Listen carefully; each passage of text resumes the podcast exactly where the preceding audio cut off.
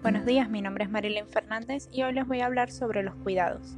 Los cuidados específicamente en el aula. Primero, mi autocuidado. Aquello que hago para cuidarme a mí misma, tanto en el aula como fuera del aula, para poder justamente rendir mejor cuando esté con mis estudiantes, cuando esté dando clases. Intento siempre llegar a mis clases descansada, habiendo comido, pero sin embargo, si, si en alguna clase no me ha dado tiempo de comer, no suelo, no suelo hacerlo, así que a veces estoy con hambre. Pero leyendo un poco sobre los cuidados y su importancia, decidí animarme y llegar a una clase y compartir unas palmeritas de chocolate con mi estudiante. Y la verdad es que su reacción fue muy buena. E íbamos justamente a ver un, un vídeo, así que lo guardé para ese momento. Y para mi sorpresa, en la siguiente clase eh, ella compartió su merienda conmigo. Generalmente yo los dejo comer y esa es parte del, del cuidado que intento proporcionarles a mis estudiantes durante las clases. Si ellos quieren beber agua, si quieren comer, si quieren ir al baño, no, no los limito. No creo que haya motivo para ello, siempre y cuando eh, puedan prestar atención a lo que estamos haciendo.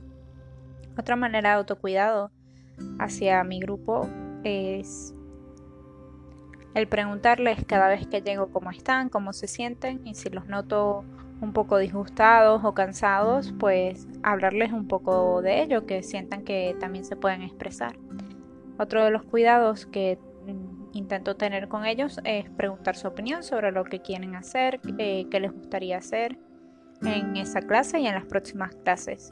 Generalmente, bueno, llevo algunas actividades en específico, pero les suelo dejar la última parte de la clase para que sea realizar lo que ellos deseen hacer, si quieren hacer un juego o cualquier otra actividad.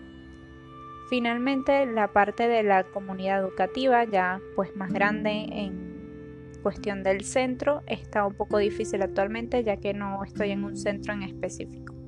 Pero sí recuerdo el centro educativo en el que trabajaba en Venezuela y un poco lo que intentábamos hacer para, para cuidarlo era pues en principio mantenerlo limpio, había muchas plantas y teníamos en la oficina de psicología un espacio con sofás, eh, cojines, algunas plantas donde tanto estudiantes como docentes y cualquier personal de, del colegio podía dirigirse ahí para, bueno, en principio conversar con, con los psicólogos o en todo caso también podían estar ahí el tiempo que desearan.